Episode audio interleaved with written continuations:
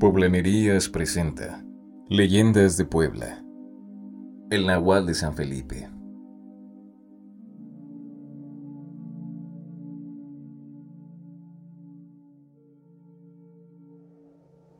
En una Puebla hambrienta y dividida por la revolución, la familia del Razo se ve obligada de salir de casa para huir a un pueblo cercano, San Felipe Huayotlipan. Pero en un gélido invierno, comenzaron una serie de sucesos extraordinarios que alertaron al pueblo de San Felipe. Los establos se llenaban de moscas y sangre, vacas degolladas, ovejas desaparecidas sin rastro alguno, preocupaban a los habitantes. Desesperados, organizaron la cacería del extraño ser. Tras algunos días, el alcalde concluyó que las huellas de aquel monstruo eran de un hombre como ellos. Hay un nahual en San Felipe, exclamó. Todos estaban aterrorizados. Pese a todo, hubo quienes no aceptaban la terrible realidad de que un nahual acechara el pueblo. Entre ellos se encontraba don Francisco del Razo, patriarca de su familia, quien huyó junto a su hija Luisa de la capital. Con una prevista vida tranquila, jamás hubiera pensado que su hija caería enamorada por un apuesto joven, Antonio, recién llegado al pueblo. La preocupación carcomía la mente de Del Razo, y sumado a la supuesta aparición de un nahual, debía acabar con esto y organizaría una emboscada. Debían llevar a todos los animales del pueblo en una calle con dos entradas y una casa. Escogieron una noche de luna llena para llevar a cabo el plan.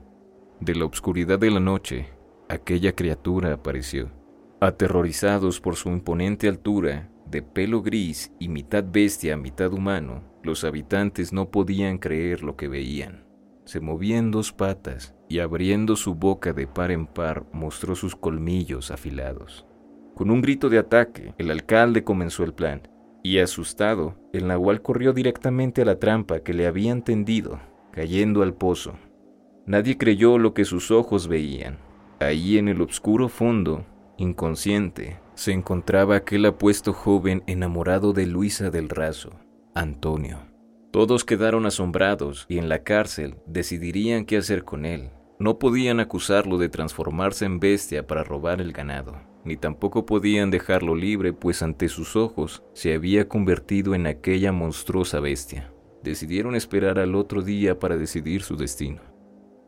Para su suerte, un grupo de revolucionarios llegaron al pueblo, exigiendo agua, comida y caballos para su lucha. Pero no bastándoles los esfuerzos del pueblo, decidieron también tomar a las mujeres, entre ellas a la joven Luisa. Sin ninguna otra alternativa, el frustrado padre pidió ayuda al que antes había sido su enemigo. ¿Qué necesitas para salvar a mi hija? preguntó el padre desesperado. Carne y sangre, respondió. Sin dudarlo, el padre liberó a Antonio y le entregó el corazón de un cordero come y hasta el último respiro protege a mi hija. Antonio se transformó en la bestia y salió a defender al pueblo de los forajidos. Ni las balas ni cualquier otro ataque podía apaciguar a aquella bestia. Los rebeldes terminaron huyendo del pueblo atemorizados a lo que se enfrentaban. Todos celebraron la valentía de Antonio y por su servicio le pidieron que se quedara.